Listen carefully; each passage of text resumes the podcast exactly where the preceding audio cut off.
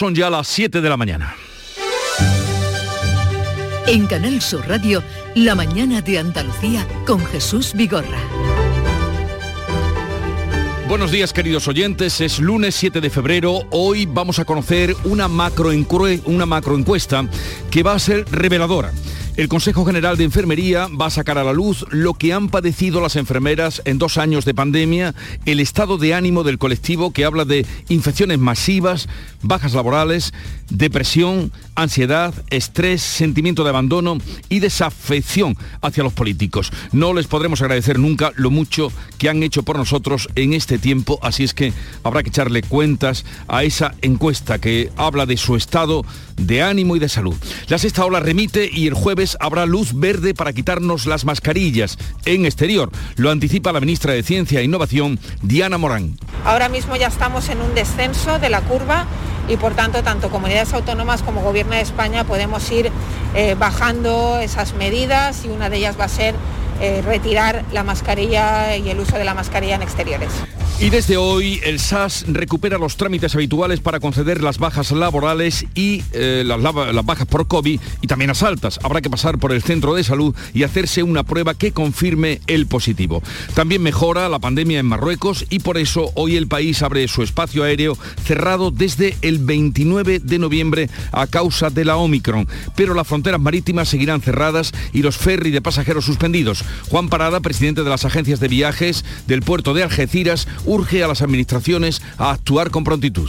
Aquí nosotros le permitimos a ellos todo, que, pasen por aquí camiones, mercancías, tanto para allá como para acá, y no tenemos ningún problema, 8.000 freseras que vienen para acá sin problema ninguno, por aquí, por España, por Algeciras, y aquí no se le pone problema a España, ni desde España ni desde Europa. Y ellos pues nos tienen a nosotros, a España, nos tienen vetado de una forma tan directa y, ya está, y se lo aguantamos. Y que no se pongan a trabajar los políticos y solucionen este problema, pues Estaremos hoy pendientes de Linares, donde se celebra el Consejo de Gobierno de la Junta, de la primera reunión técnica para elevar el salario mínimo profesional aprobada ya mm, por la reforma laboral, de la autopsia de Esther López, que será clave para esclarecer su muerte en Traspinedo, del capítulo ucraniano. La diplomacia habla y habla, pero los ejércitos avanzan y se despliegan alrededor de la frontera ucraniana, y de la capilla ardiente de Pascual González, fundador de los cantores de Isla, Palís, que se abre de nuevo a las 9 de la mañana. Los oyentes del Club de los Primeros han dejado sus condolencias a nuestra compañera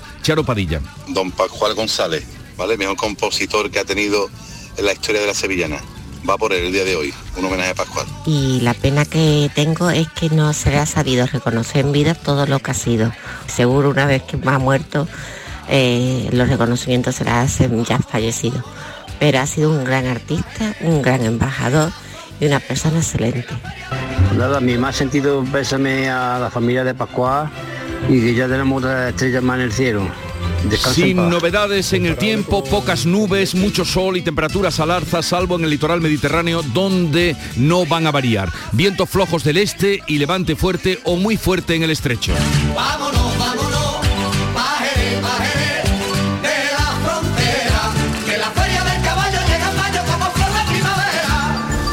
Pues vámonos a Jerez a comenzar hoy la ronda de temperatura y previsión. Pablo Cosano, ¿cómo viene el día? Pues 9 grados tenemos ahora en el termómetro, 20 de máxima prevista y ni un atisbo de lluvia, 0% de probabilidades. Seguimos así. En Cádiz, lo votaron? 11 grados, llegaremos a los 19, el cielo despejado.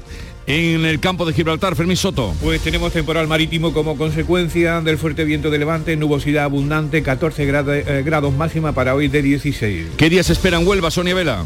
Nada, otra jornada estable sin lluvia, cielos muy claros en este momento, 21 grados de máxima, 8 en la capital a esta hora. Y por Córdoba, José Antonio Luque. Pues mira, en el viso dos graditos, tres en Villaviciosa, en la capital 7 y hoy esperamos una máxima de 22.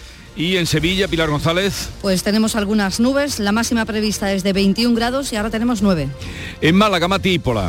También algunas nubes en el cielo, 13 grados, llegamos, llegaremos a 17. A ver qué viene por Jaén, Alfonso Miranda. Pues otra semana más de aburrimiento meteorológico, 8 grados de media esta hora en toda la provincia de Jaén. Noto en todos vosotros las ganas de que vengan las lluvias. No somos los únicos, Alfonso. Espero. Granada, Laura Nieto. Tampoco va a llover aquí, estará el cielo poco nuboso o despejado, habrá brumas matinales y primavera en las temperaturas, 4 grados ahora mismo, 20 la máxima. Y por Almería, María Jesús Recio, ¿qué se espera? Un sol radiante anuncia la Agencia Estatal de Meteorología para hoy, 11 grados, la máxima 16.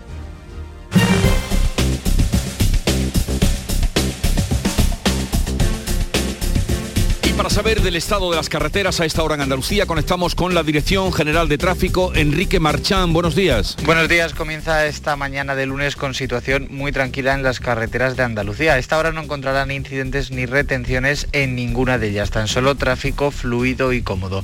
Eso sí, como siempre, desde la Dirección General de Tráfico les pedimos mucha precaución al volante.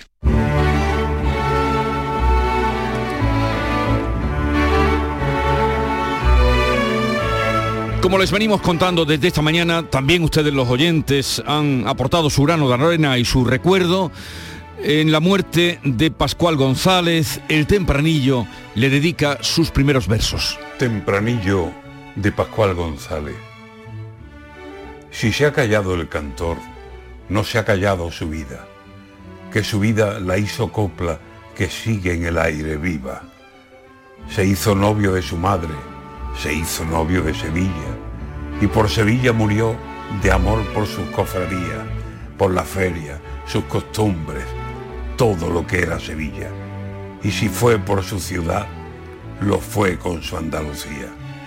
Y en versos apasionados la fue queriendo día a día. Pero se ha muerto el cantor y su ciudad, tan rarita, no le dejó el maestranza para el pregón que tenía en su cuello nadie puso medalla de Andalucía. Mas nadie podrá quitarle el atril de los artistas, donde seguirá cantando coplas al amor nacida. Para Andalucía, unas, casi todas, por Sevilla.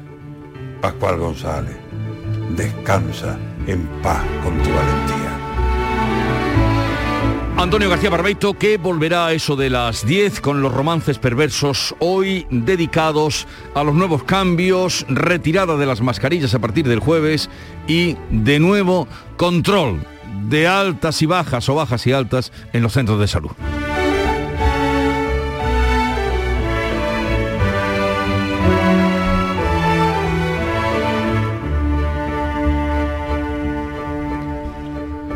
Siete, siete minutos de la mañana. Hiciste por mí, recorrer todo Madrid con un peluche gigante.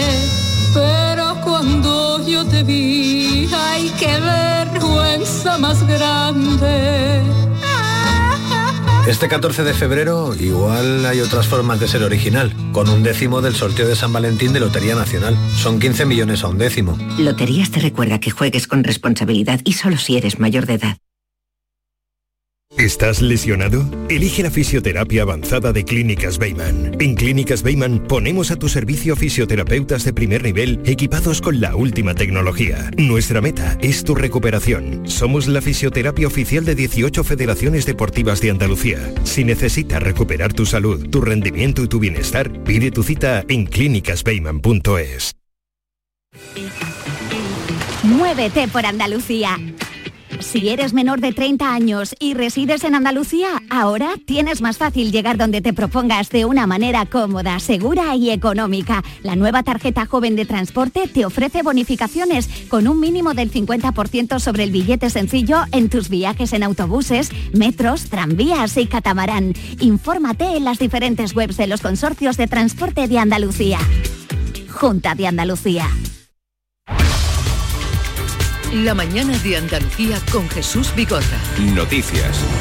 Vamos a contarles las noticias de hoy. Desde este lunes volverá a ser necesario confirmar un positivo a través del SAC para solicitar la baja por COVID que autorizará, pues como siempre, un médico. Carmen Rodríguez Garzón. Sí, ya no bastará con un test autodiagnóstico y el trabajador, aunque podrá seguir tramitando a través de salud, responde la solicitud de baja, tendrá que someterse a una prueba adicional en su centro de salud para confirmar ese positivo. Desde el pasado 30 de diciembre, para descongestionar los centros de atención primaria, salud ha permitido tramitar tramitar las bajas laborales solo con el resultado positivo del test que se había hecho por su cuenta el trabajador. Cambia el trámite burocrático, pero no la cuarentena del paciente, que seguirá siendo de siete días. Hasta el pasado 31 de enero, Salud Responde tramitó más de 460.000 bajas por coronavirus. Este domingo, en Jaén, el presidente de la Junta, Juanma Moreno, ha pedido disculpas por la demora y la incertidumbre en la atención primaria. Dice que se siente responsable, aunque ha recordado que no es una situación exclusiva de Andalucía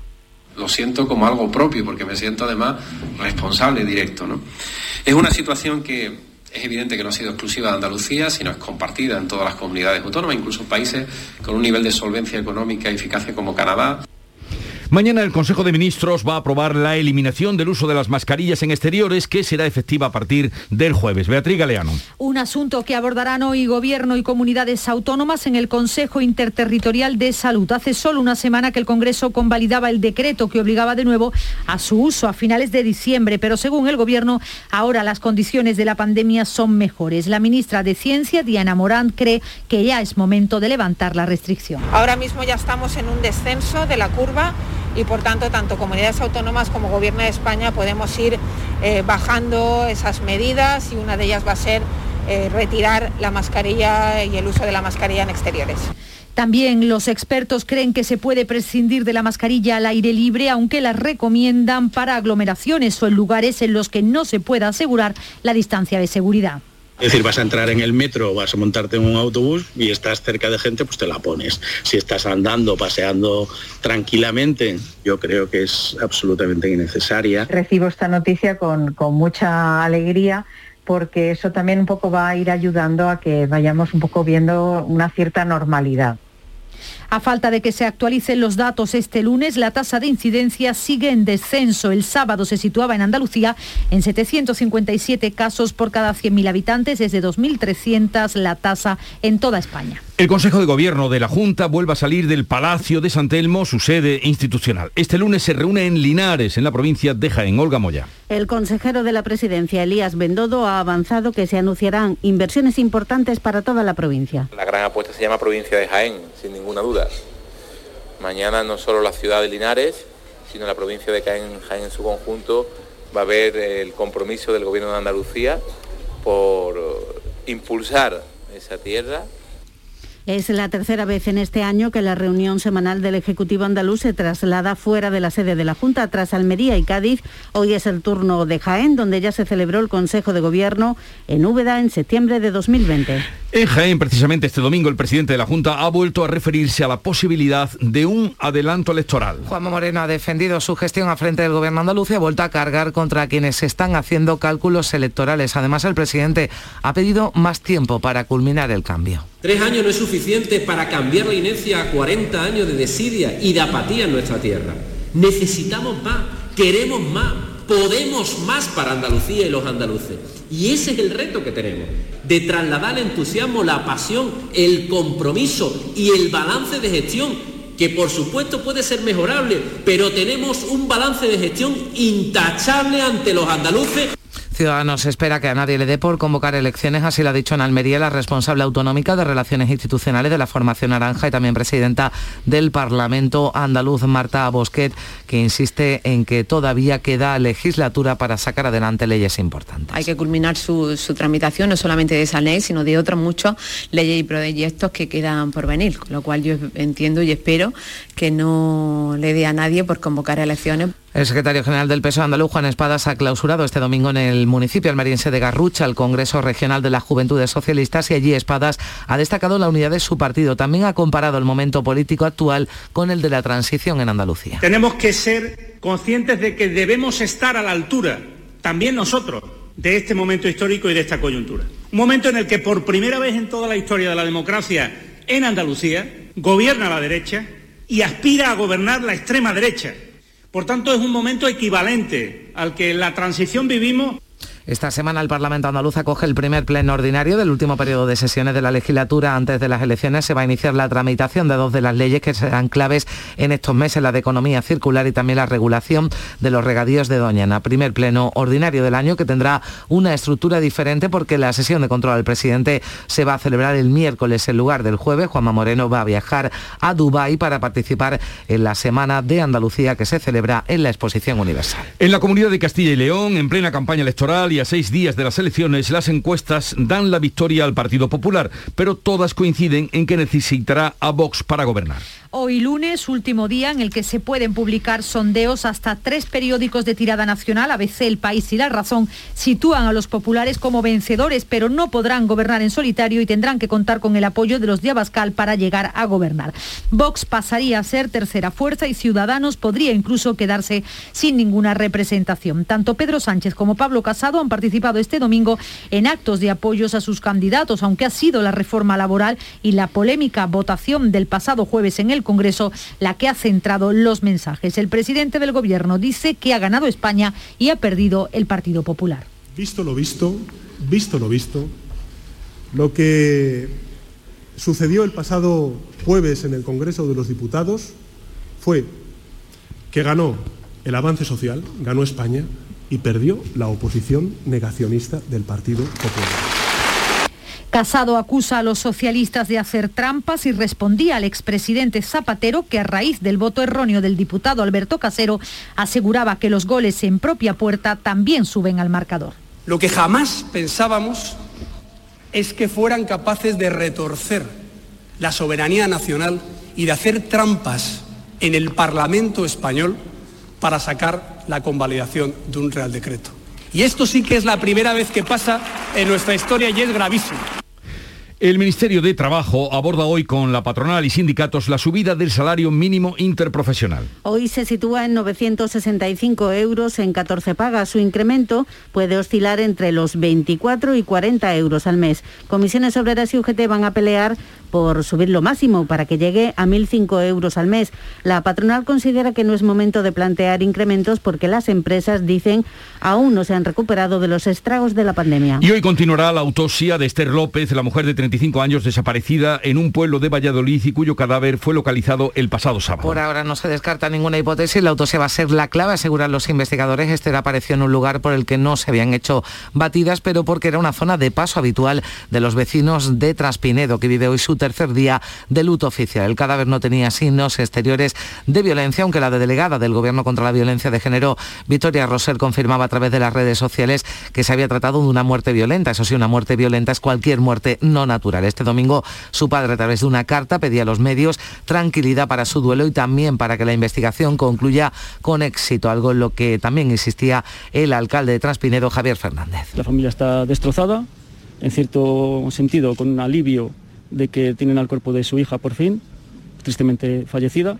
y a partir de ahora pues lo que hay que dejar es trabajar a la justicia, que es un poco lo que, lo que ellos quieren y lo que, lo que necesiten, vamos a estar ahí siempre apoyando. Marruecos reabre este lunes su espacio aéreo y reanuda los vuelos internacionales suspendidos desde el pasado 29 de noviembre. Los, los viajeros que quieran entrar en el país deberán rellenar una ficha sanitaria antes de embarcar, llevar el certificado de vacunación y presentar una PCR negativa de menos de 48 horas. Además, se les hará un test de antígenos al llegar. Para lo que no hay fecha de momento es para la reanudación de los enlaces marítimos para el transporte de pasajeros y que afecta de manera especial a los puertos andaluces. El tráfico de mercancías sí está operativo. Juan Parada, presidente de las agencias de viajes del puerto de Algeciras, ve inexplicable precisamente eso, que sí que funcione con normalidad el tráfico de mercancías, pero que esté restringido el de personas. Aquí nosotros le permitimos a ellos todo, que, pasen por aquí camiones, mercancías, tanto para allá como para acá, y no tenemos ningún problema, 8.000 freseras que vienen para acá sin problema ninguno, por aquí, por España, por Algeciras, y aquí no se le pone problema a España, ni desde España ni desde Europa. A las 9 de esta mañana vuelve a abrirse en el Ayuntamiento de Sevilla la capilla ardiente de Pascual González, fallecido este domingo. El fundador de los cantores de Hispalis ha muerto a los 72 años tras una larga enfermedad. Ya la pasada tarde fueron muchos los que se acercaron al consistorio hispalense para dar su último adiós al artista que revolucionó el mundo de las sevillanas. El presidente de la Junta ha lamentado su muerte, destacando cómo le cantaba a Andalucía en cada sevillana. También el alcalde de Sevilla ha lamentado su muerte, del que decía deja un legado para la historia. Un día triste para Sevilla, indudablemente. Eh, un hombre de la cultura popular, un músico, un artista, un poeta, un trovador y sobre todo un buen sevillano que escribió y le cantó a Sevilla como nadie. El Real Betis organizaba su particular homenaje al cantante esta pasada tarde sustituyendo el habitual himno oficial por el de Pascual González y así sonaba con la afición en el Benito Villamarín.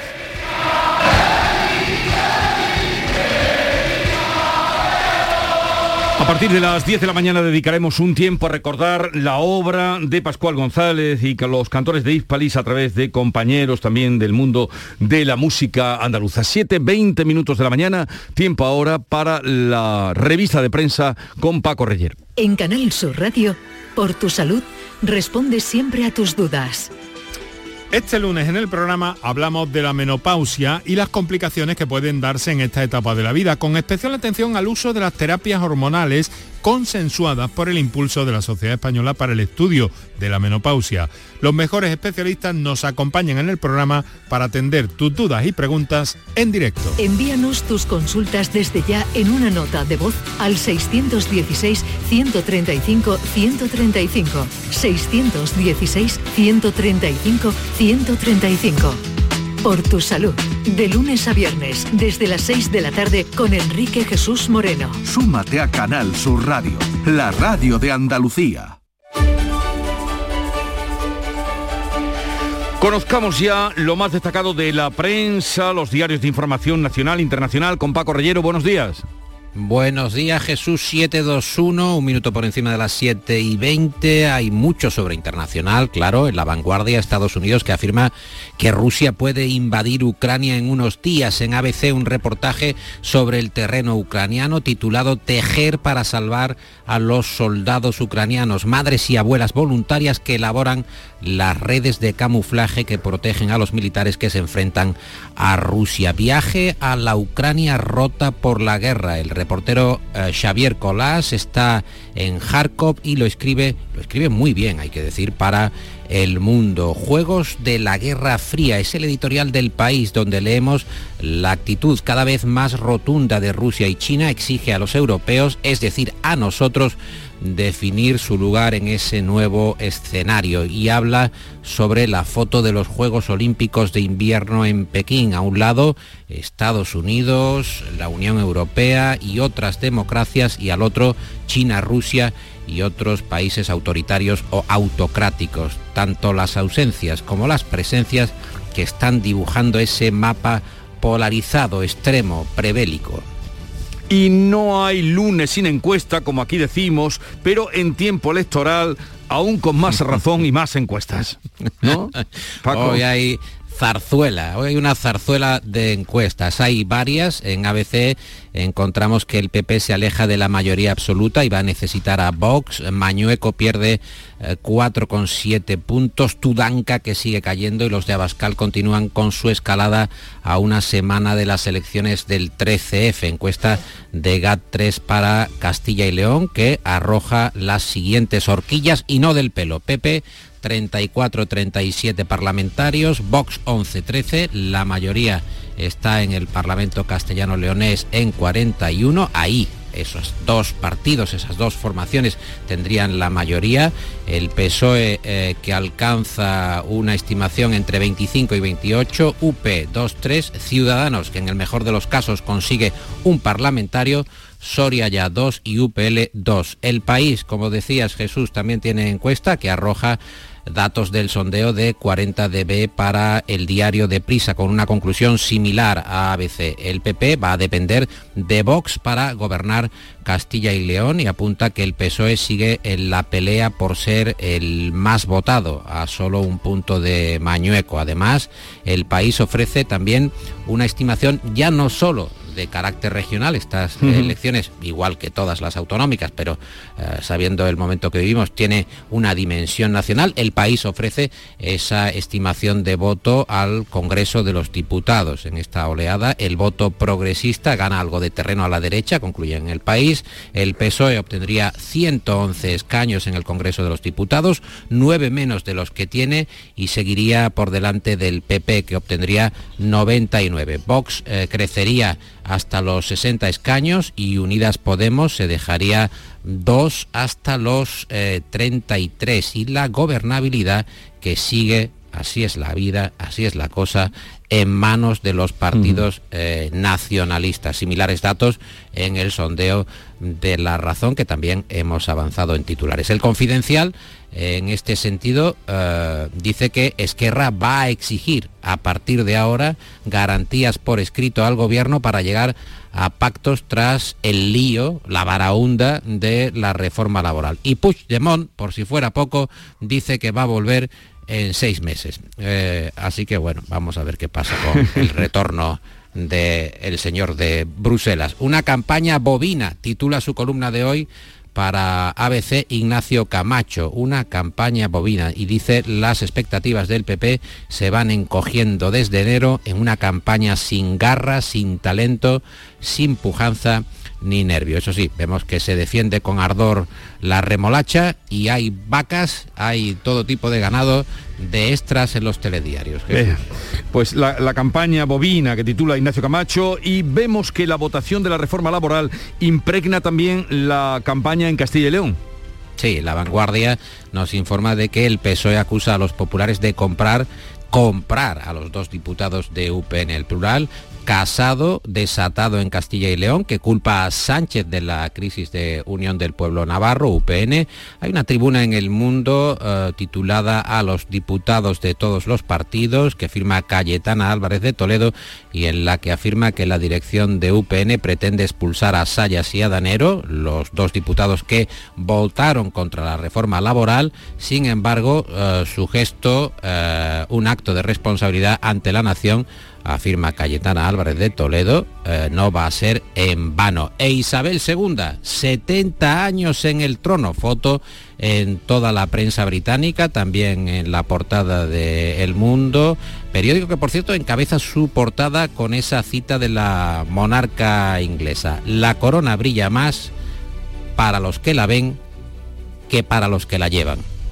No lo podemos corroborar esto porque nosotros no llevamos corona. No sé si tú, yo no, desde luego. Así que lo que dice la monarca británica es que la corona brilla más para los que la ven que para los que la llevan. Viñeta de Igor Asipachi, ya que estamos hablando de la Senectú.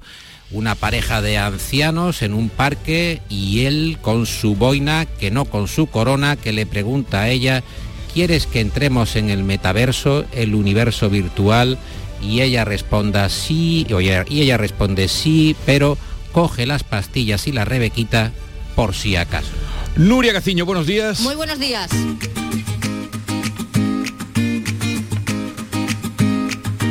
Vitaldent les ofrece este programa.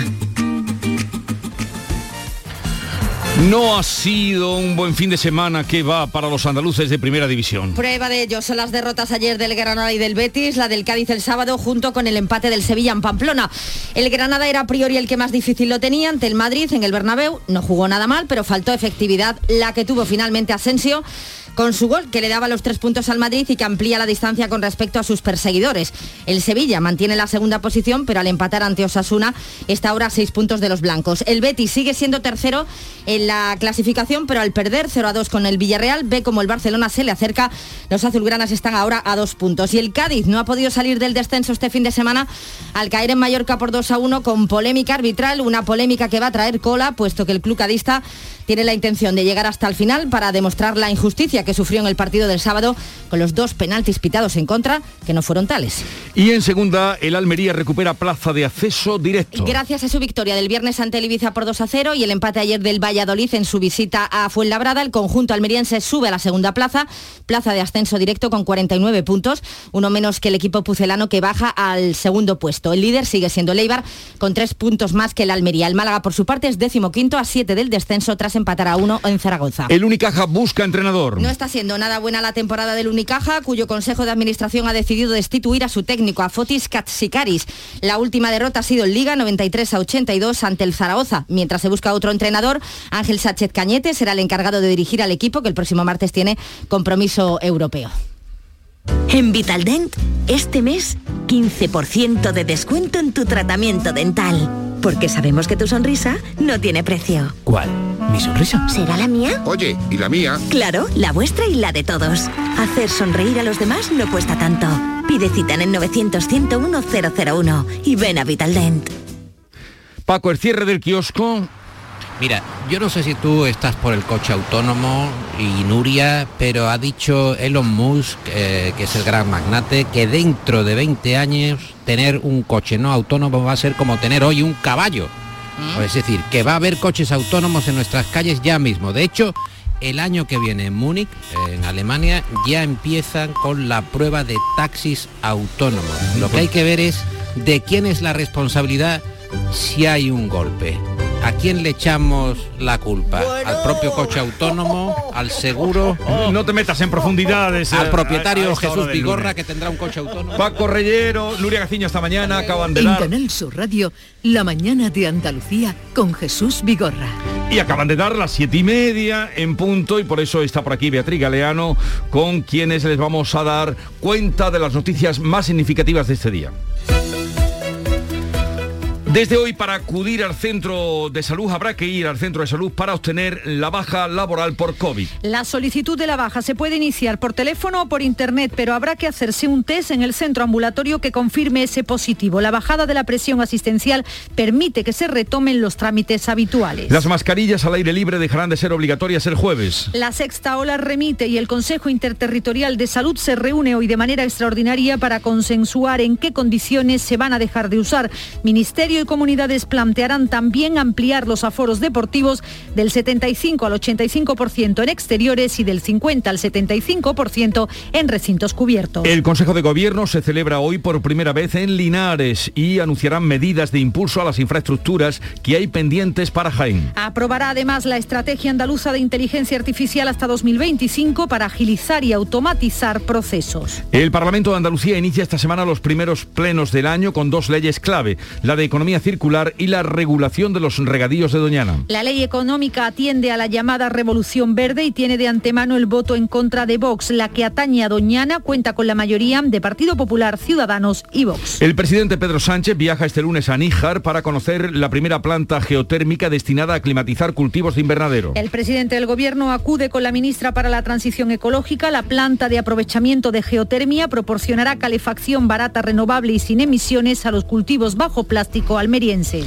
Aprobada la reforma laboral, el Ministerio de Trabajo aborda hoy con la patronal y sindicatos la subida del salario mínimo interprofesional que se sitúa en 965 euros en 14 pagas. Comisiones Obreras y UGT pelearán por subir lo máximo a 1.005 euros mensuales. La patronal considera que no es momento porque las empresas aún no se han recuperado de los estragos de la pandemia. La autopsia será clave para esclarecer la muerte de Esther López, la mujer de Traspinedo, Valladolid. Su cuerpo sin vida fue hallado el sábado en una zona próxima al pueblo. La Guardia Civil mantiene abiertas todas las líneas de investigación que haya sido una muerte natural, fortuita o violenta. Dos detenidos por las tres reyertas a machetazos de este domingo en Madrid, en la que han muerto dos jóvenes de 25 y 15 años. Un tercer joven de 17 años está herido grave. La policía investiga estas peleas entre bandas como hechos independientes. La Dirección General de Tráfico inicia una campaña de vigilancia y control de camiones y autobuses en carretera. Hasta el 13 de febrero realizará inspecciones sobre los vehículos y sobre los conductores atendiendo a permisos de conducción, tiempos al volante, descansos y alcohol. La capilla ardiente de Pascual González vuelve a abrirse esta mañana a las 9, de 9 a 11 en el Ayuntamiento de Sevilla. El fundador de los cantores de Hispales fue compositor, músico y cantante. Ha fallecido este domingo a los 72 años. Padecía un cáncer desde hacía tiempo. El tiempo para hoy.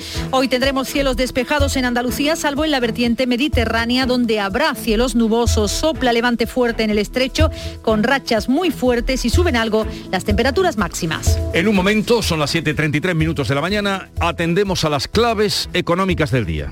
Si eres profesional del canal Oreca, del 7 al 9 de febrero te esperamos en HIT, Salón de Innovación en Hostelería. Descubre las tendencias en equipamiento, productos, servicios y soluciones digitales, novedades en alta gastronomía, formación y las claves del éxito de tu negocio. Inscríbete en salonhit.com, alineados con tu éxito, con el patrocinio de la Consejería de Turismo, Junta de Andalucía.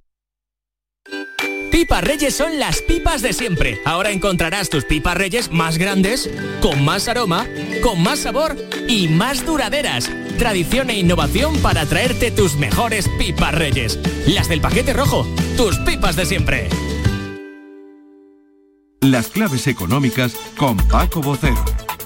Paco, buenos días. Buenos días, Jesús. ¿Qué tal? A ver, ¿qué claves tenemos para estos días? Pues mira, vamos a una semana que en principio se presenta tranquila en cuanto a noticias económicas más o menos inesperadas. En nuestro ámbito tendremos dos indicadores importantes por parte del INE. Mañana conoceremos la producción industrial y el viernes la evolución de las empresas. Si nos vamos al contexto de la eurozona, hoy hay confianza del consumidor, pero la semana parece más despejada, una vez superado el impacto de las declaraciones del BCE la semana pasada, en las que se abría la puerta a una mayor rapidez en la reducción de compra de deuda y se quiso leer entre líneas por parte de los mercados una posible subida de tipo de la que ya hablamos. En este sentido, cualquier decisión seria al respecto se ha dejado para la próxima reunión de marzo y, como no, vigilando muy atentamente lo que suceda con la inflación, que es el dato precisamente que se va a conocer esta semana en Estados Unidos. Y esa atención va a estar muy centrada en el IPC, ya que allí van por delante en el ciclo económico y en los movimientos de los tipos de interés. Muy bien, esta vista panorámica que nos puedes decir eh, es la que tenemos para la semana, pero ¿qué nos puedes decir de nuestros dos indicadores? Del indicador de la industria y el de la creación de empresas. Pues mira, comencemos por el índice de producción industrial. Lo cierto es que en noviembre creció al mayor ritmo de los últimos 16 meses y los recientes PMI de enero, los datos adelantados, mostraron que siguen en expansión, pero la producción presionada por la inflación. Según IHS Market, la consultora que elabora el índice del sector manufacturero español, los datos de enero mostraron que la producción aumentó sólidamente, pero a un ritmo de crecimiento más lento que en diciembre. La nota positiva es que las empresas esperan que las tendencias alcistas de las ventas continúen durante este año, por lo que su confianza en el futuro alcanzó su nivel más alto en cuatro años. Pero la escasez de oferta persiste y siguen generando presiones de precios extremadamente altas. En cuanto a la creación de empresas, el viernes conoceremos los datos de sociedades mercantiles. ¿Y qué se espera, Paco? ¿Se seguirán recuperando las empresas? En principio el dato debe ser positivo, sí. Mira, vayámonos a nuestros datos más próximos. De hecho, con los números anuales de 2021, la creación de sociedades en Andalucía registró un tirón importante para recuperar lo perdido en 2020. Y seguimos recordando que estamos en fase de recuperación, ¿eh? especialmente en materia de empresas perdidas por la pandemia. Bien, según los datos oficiales del Instituto de Estadística y Cartografía de Andalucía, las sociedades aumentaron un 27% en 2021 hasta alcanzar las 17.516. Como suele ser habitual, la fórmula mayoritaria fue la sociedad limitada, la SL, y por provincia y en este orden, de mayor a menor creación de empresas, la creación la encabezó Málaga, seguida por Sevilla, Cádiz, Granada, Almería, Córdoba, Huelva y Jaén. Y si hablamos de sectores y también por este orden, eh, los sectores de mayor creación de empresas fueron comercio, reparaciones, inmobiliario, hostelería, construcción, actividades profesionales, científicas y técnicas y la industria y la energía, que han sido las elegidas para nuevas empresas. Pues así comienza la semana, una semana en la que van a entrar eh, leyes en el Parlamento, eh, la, la que se refiere a la economía circular, que ya nos tendrás que explicar qué es eso. Exactamente, hablaremos de la economía circular. Entra esta, esta semana en el Parlamento de Andalucía y ya nos irás contando. Bueno, eh, que tengas una bonita semana, Paco, y hasta mañana. Igualmente, igualmente, hasta mañana. En Canal Sur Radio, por tu salud, responde siempre a tus dudas. Este lunes en el programa hablamos de la menopausia y las complicaciones que pueden darse en esta etapa de la vida, con especial atención al uso de las terapias hormonales consensuadas por el impulso de la Sociedad Española para el Estudio de la Menopausia. Los mejores especialistas nos acompañan en el programa para atender tus dudas y preguntas en directo. Envíanos tus consultas desde ya en una nota de voz al 616-135-135. 616-135-135. Por tu salud. De lunes a viernes, desde las 6 de la tarde, con Enrique Jesús Moreno. Súmate a Canal Sur Radio, la radio de Andalucía. Vamos a completar el panorama informativo de hoy con otras noticias. Se investiga la aparición de un cadáver este domingo en la playa de la Caleta, en Cádiz. Eh, ¿Qué ha pasado? Salud Botaro, ¿qué sabemos? Pues la policía ha abierto ya una investigación porque el cuerpo presentaba un golpe en la cabeza. Se trata de un hombre de unos 70 años. Las asistencias sanitarias recibieron un aviso por la mañana para que se personaran en la playa ya que unos vecinos habían encontrado el cuerpo, pero nada pudieron hacer por su vida. Algunas eh, fuentes apuntan a que pudo ser un desvanecimiento, una caída, pero en cualquier caso la Policía Nacional lo está investigando. En Huelva sigue la búsqueda por el momento infructuosa del hombre de 79 años desaparecido el pasado martes en el Cerro del Andévalo, Sonia Vela. Según ha publicado este ayuntamiento en sus redes sociales, se ha suspendido por el momento la participación de los voluntarios en la búsqueda. Desde hoy hasta nueva orden, los rastreos los va a llevar a cabo exclusivamente la Guardia Civil. Esto después de seis jornadas en las que cientos de vecinos se han implicado con total dedicación, peinando los alrededores del municipio, como explica el alcalde del Cerro de Andévalo, Pedro José Romero. Gente con sus motos, con los quads particulares, con sus todoterrenos, con sus coches. El dispositivo, pues hasta la fecha es enorme y bueno, eh, la, ilusión y, la esperanza que tenemos que se pueda encontrar nuestro vecino Simón, que la familia pues pueda descansar y estar tranquila y bueno, la verdad es que está siendo duro. El desaparecido se llama Simón Rodríguez, padece Parkinson. Los bomberos han sofocado esta noche un aparatoso incendio en una nave industrial de Sevilla. ¿Qué ha pasado, Pilar González? La nave en el polígono El Pino ha quedado completamente calcinada. Cuando llegaron los bomberos, las llamas salían ya por el tejado. Nueve dotaciones han actuado durante dos horas y media para sofocar ese incendio y evitar que se extendiera a otras naves. Según el suboficial de bomberos de Sevilla, Francisco Martínez, esta mañana se hará una primera inspección ocular para aclarar el origen del fuego. Puede hacer una investigación por la luz del día y demás. No recomendamos que se acceda a la nave hasta que veamos las cosas un poco más claras, puede hacer una inspección mucho más, más exhaustiva. La nave se dedica a la reparación de maquinaria y había, entre otras, varios retroexcavadoras. En Jaén, un jurado popular será el encargado de juzgar este lunes en la audiencia de Jaén a un hombre acusado de degollar a su hermana con un serrucho, Alfonso Miranda. El suceso ocurrió hace dos años en medio de una calle de Mancha Real. Ambos discutían habitualmente por el uso que el acusado hacía de la vivienda de la madre de ambos. Discusieron que fueron subiendo de tono con el tiempo hasta terminar en un cruce de denuncias. Aquel 25 de septiembre la acechó, la sorprendió por la espalda y le seccionó el cuello con un serrucho. La víctima tenía 52 años. Juicio hoy contra el exalcalde de Carboneras, el socialista Cristóbal Fernández, que se enfrenta a ocho años de inhabilitación por un presunto delito de prevaricación. María Jesús Recio. Cristóbal Fernández está acusado de adjudicar de manera directa una obra para sustituir el alumbrado público en el paseo marítimo por importe de casi medio millón de euros en 2008. Lo hizo, según el fiscal, bajo el presupuesto de que la obra sería ejecutada con los medios propios del ayuntamiento, pero en realidad fue subcontratada a dos empresas que cobraron 500.000 euros. El ayuntamiento recibió para esa obra una subvención de la Junta de casi 300.000 euros que ha tenido que devolver. La acusación particular la ejerce otro exalcalde de Carbonera, Salvador Hernández, y añade un presunto delito de malversación de caudales públicos que no estima el Ministerio Público. Hoy se cumplen 85 años de la conocida como la desbandá. Hay mucho escrito, incluso también una novela con este título. Refleja la masacre o se recuerda la masacre de miles de malagueños que huyeron del ataque de las tropas franquistas por la carretera de Almería. Mati pues así es, hoy se cumplen esos 85 años del éxodo de personas de Málaga Almería a causa de la entrada de las tropas de Franco en la capital malagueña, un crimen de guerra, según Rafael Morales, que es presidente de la asociación La Desbanda y que aún no ha sido reconocido por los gobiernos de España. Y, seguimos insistiendo siempre que no era una cuestión de guerra, que eran civiles, desarmadas absolutamente, con lo cual fue, como nosotros lo denominamos, un crimen de guerra. Desde el viernes dos marchas conmemoran este hecho. y lunes se celebran actos en Benalmádena y en Vélez.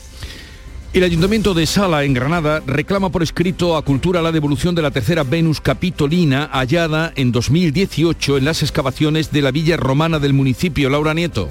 El alcalde de Salar, Armando Moya, señala que los técnicos del Museo Arqueológico de Granada han concluido ya las tareas de restauración de la escultura romana y que es momento de que vuelva a Salar para su exposición como se había acordado con Cultura. Ese era el compromiso que teníamos con, tanto con Cultura como con, Museo Arqueológico, de una vez que se restaurara, que esa restauración la pagó el Ayuntamiento con una subvención de diputación, solicitar la, la cesión por dos años hasta que hiciéramos la colección museográfica, donde menos capitolina ya restaurada al municipio de, Salar. Entonces pues, estamos a la espera de que la Junta de Andalucía se, pronuncie, bueno, estoy conversando con el delegado, para ultimar esa, esa vuelta de la Venus Capitolina las otras dos Venus seguirán en el Museo Arqueológico tal y como acordó la Junta, aunque Salar tiene previsto volver a reclamarlas una vez que esté listo el nuevo espacio museográfico que prepara el municipio. Pues llegamos así a las 7.44 minutos y les anuncio que hoy a partir de las 9 hablaremos con la consejera de Fomento, con Marifran Carazo. El Consejo de Gobierno se celebra hoy en Linares y apuntaba el consejero de la presidencia que habría novedades, sobre todo en infraestructuras, para esta provincia, para Jaén. Así es que eh, estaremos muy atentos a lo que nos pueda contar. Ese adelanto de Marifran Carazo será a partir de las 9 de la mañana. Luego de las 10 vamos a hacer un recordatorio. Queremos hacerlo con todos ustedes, con nuestros oyentes con nuestros oyentes, de Pascual González, eh, poeta, compositor, músico, creador de los cantores de Hispalis y el que le dio la revolución universal a las sevillanas, el boom de las sevillanas. Con sus amigos, compañeros, vamos a recordarle a partir de las 10, luego vendrá Francisco Arevalo y a partir de las 11 de la mañana con Yuyu llegarán las Yuyu Noticias. Tiempo ahora para la información local.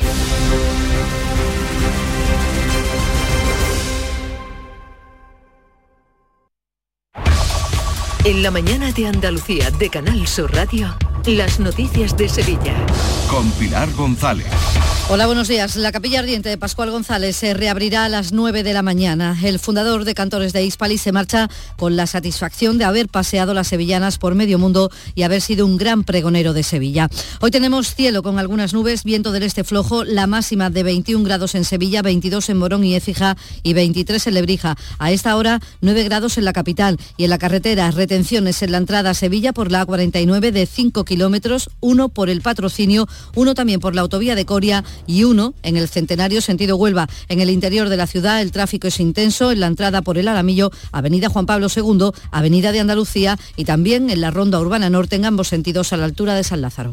¿Te está afectando la subida de la luz? Claro que sí. Por eso en Insolac Renovables instalamos paneles fotovoltaicos de autoconsumo con los que podrás generar tu propia electricidad. Y ahora, con la subvención del 40% de la Agencia Andaluza de la Energía, lo tienes mucho más fácil. Entra en insolacrenovables.com e infórmate de las ventajas que tiene el autoconsumo. Insolac, expertos en energías renovables desde 2005. Hay muchos psicólogos, pero muy pocos valorados entre los tres mejores de España en los Doctoralia AdWords y Francisco Hidalgo del Centro Avanza es uno de ellos. Nuevo centro especializado en psicología para niños y adolescentes en Sevilla Este, con tu primera visita gratuita. Déficit de atención, hiperactividad, dificultades académicas. Más información en avanza.com con doble N. Llámanos al 651 63 63 63.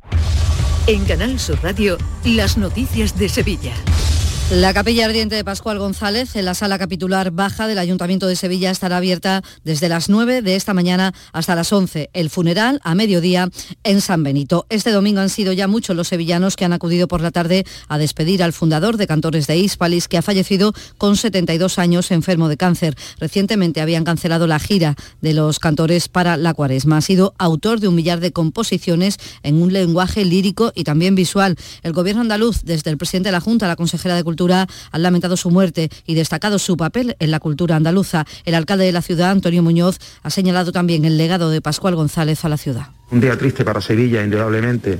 Eh, un hombre de la cultura popular, un músico, un artista, un poeta, un trovador y sobre todo un buen sevillano que escribió y le cantó a Sevilla como nadie.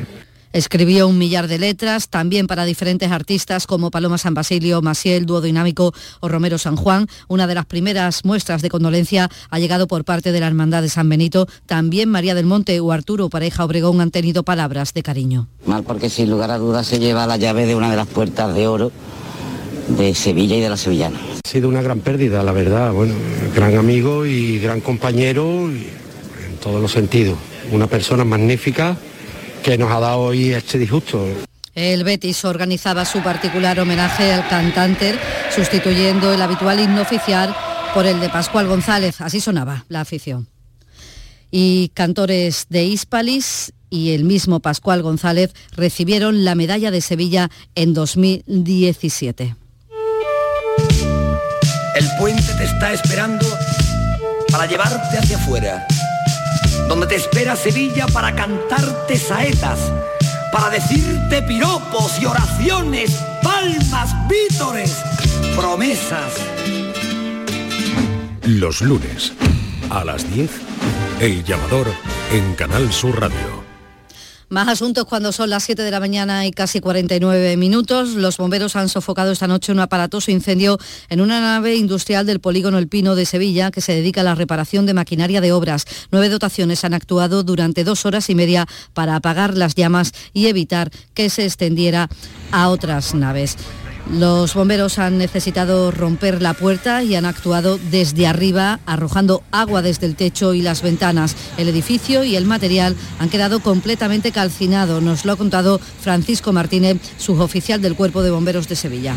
La nave que estaba llena de maquinaria, de retroexcavadoras, de Fenway, etcétera, ha ardido prácticamente entera. Una nave que tiene unas dimensiones de unos 30 metros por 10 cuando hemos llegado el incendio estaba totalmente desarrollado y salían las llamas por la cubierta esta mañana se va a hacer una primera inspección ocular para aclarar el origen de este fuego. Y la policía y Guardia Civil han actuado conjuntamente para una red de narcotráfico en Sevilla con siete detenidos. El grupo blanqueaba sus ganancias a través de criptomonedas. Durante la operación se han incautado droga, vehículos de alta gama, dinero y armas de guerra dispuestas para ser utilizadas. La operación se ha desarrollado en tres fases que comenzó con la detención del transportista cuando llevaba 20 kilos de cocaína ocultos en un vehículo. Él es el único que está en prisión, mientras que se busca todavía al cabecilla de esta red. Según el portavoz de la policía, Juan Magalviz, se trata de una organización sofisticada que abastecía a otros narcotraficantes de la ciudad. Esta red de narcotráfico a gran escala suministraba cocaína a otros narcotraficantes en la ciudad de Sevilla. La operación Grande Tragadera ha supuesto el desmantelamiento de una sofisticada red de narcotráfico que utilizaba, a su vez, una red de empresas dedicadas a la compraventa de vehículos y talleres para blanquear el dinero que se obtenía de dicho tráfico de drogas. Además, se aprovechaban los ingresos para la inversión del capital en criptomonedas. La policía además ha detenido en Sevilla Capital a un joven de 17 años por apuñalar a una menor de la misma edad. Ocurría en la calle Cabo de Gata. El agresor tiene una discapacidad intelectual y la joven está hospitalizada pero fuera de peligro.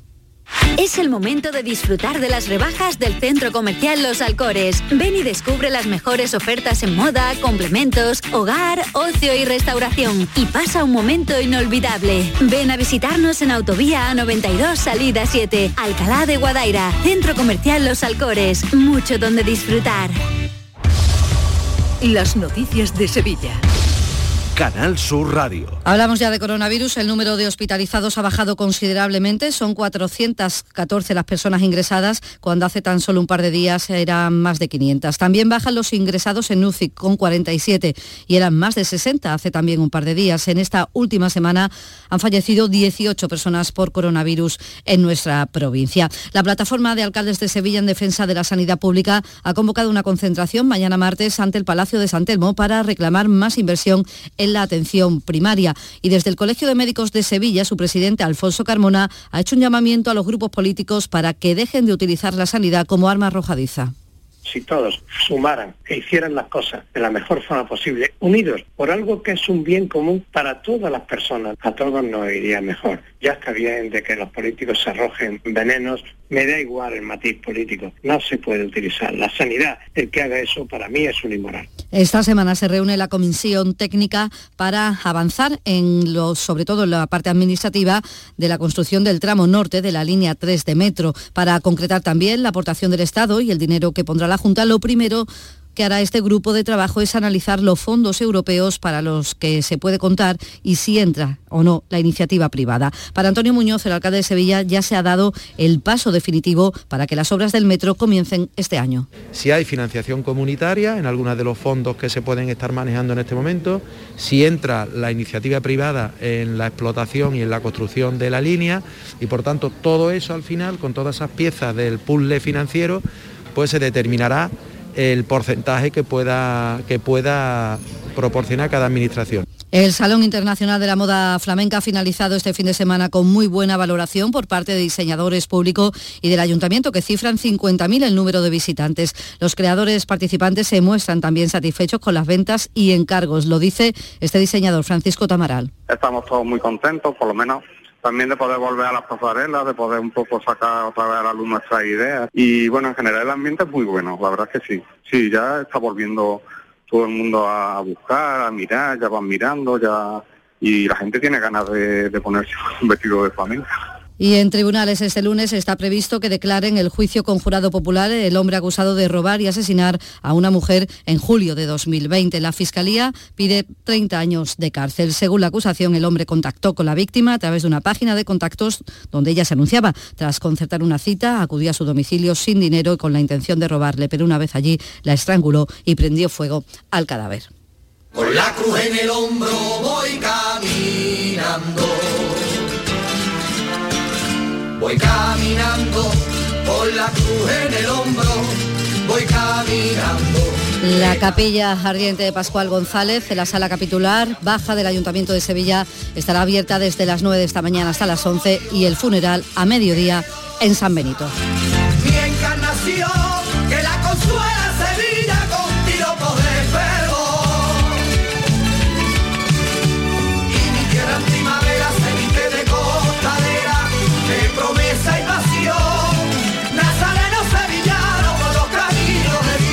9 grados en la Puebla del Río, 8 en el Viso del Alcor, 9 en Sevilla.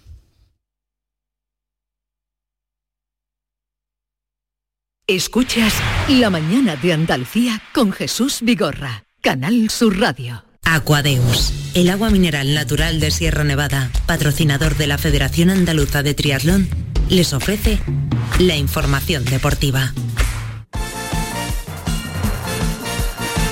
8 menos 5, tiempo ya para el deporte. Nuria Gaciño, ¿qué tal? Muy buenos días. Buenos días. Bueno, por decir algo, porque Sí. lo deportivo, vaya fin de semana, no ha ganado ninguno de los andaluces. Un desastre. El Granada era el que lo tenía más difícil en un principio, jugaba eh, ante el Real Madrid en el Santiago Bernabéu y la verdad es que fue una pena porque no jugó nada mal, pudo haber logrado puntuar, pero faltó la efectividad, la que tuvo finalmente Asensio, que con su gol le daba la victoria a los madridistas. De los mejores del partido, el portero del Granada, Maximiano, que ha destacado sobre todo la actitud de su equipo.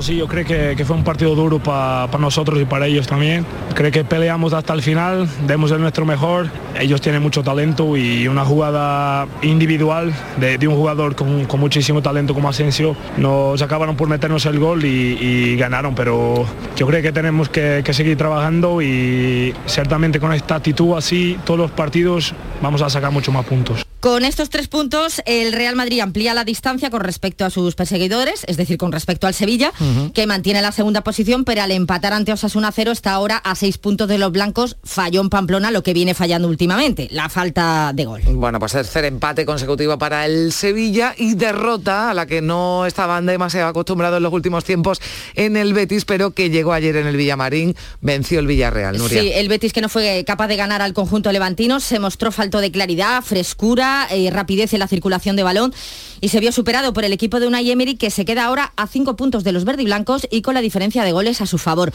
Pellegrini analizaba así de bien el encuentro y de paso eh, eh, manda un mensaje a sus hombres. Partido lo decidió un córner, Villarreal no, no, había hecho, no había tenido ninguna ocasión de gol. Se encontraron ganando 1-0, el equipo nuestro no estuvo muy creativo, creo que nos faltó creación, nos faltó movimiento en el último tercio, seguramente se paga un poco la consecuencia de un eh, aspecto emocional muy alto durante el día jueves y no tuvimos la creatividad como para haber empatado el partido. Así que tenemos que acostumbrarnos a estar pasando de un, eh, cambiando el switch de un campeonato a otro, la próxima semana aparte la Europa League también. Es el mérito por un lado de estar en las tres competiciones, por otro lado por supuesto que hay un desgaste que tenemos que saber asimilarlo con todo el equipo. Pellegrini y sus crónicas que nos encantan de todo lo que ocurre Es en que el es muy partido preciso. y también de cómo, bueno, pues eh, por qué le puede pasar esto al, al Betis. Hay ¿no? que acostumbrarse a las Mm. tres competiciones y sobre todo controlar ese aspecto emocional que para algunos partidos viene muy bien, pero en algunas situaciones pues eh, pasa factura como pasó ayer. Bueno, pues eh, en fin, el Betis ya tiene que olvidar lo ocurrido en, en Liga y pensar ya en la, en la Copa. Y el Cádiz, el Cádiz que mm, perdió, pero con un partido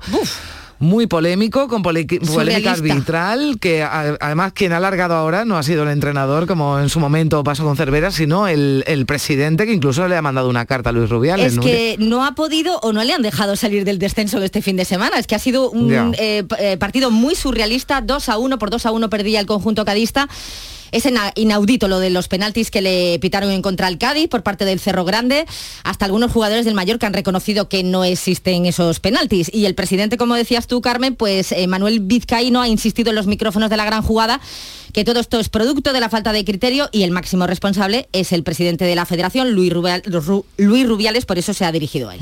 que creemos de verdad que no tiene la culpa, no de nada. Lo único que, que queremos y que creemos que tiene que haber un solo criterio. Y al no haber un solo criterio, y para mí la culpa es del presidente de la Federación Española de Fútbol, que es el que manda, pues resulta que a nosotros siempre nos toca el lado malo de los criterios que se imparten. Bueno, mira al bar, incluso le decía Luis, por favor, en esa, en esa carta ya desesperado el presidente del, del Cádiz. En segunda, el Almería recupera puestos de ascenso. Nuria. Gracias a su victoria del viernes ante el Ibiza por 2 a 0 y el empate ayer del Valladolid en su visita fue Labrada, ya es segundo. El Málaga por su parte es décimo quinto. eh, tras empatar a uno en Zaragoza y el Unicaja está buscando entrenador, no está haciendo una buena temporada. Eh, han destituido a su técnico, a Fotis Katsikaris, eh, la última derrota en Zaragoza y se busca otro entrenador. Mientras tanto, Ángel Sánchez Cañete será el encargado de dirigir al equipo. Gracias, Nuria. Hasta aquí el deporte. Aquadeus, ahora más cerca de ti, procedente del manantial Sierra Nevada, un agua excepcional en sabor, de mineralización débil que nace en tu región. Aquadeus Sierra Nevada es ideal para hidratar a toda la familia y no olvides tirar tu botella al contenedor amarillo. Aquadeus, fuente de vida, ahora también en Andalucía.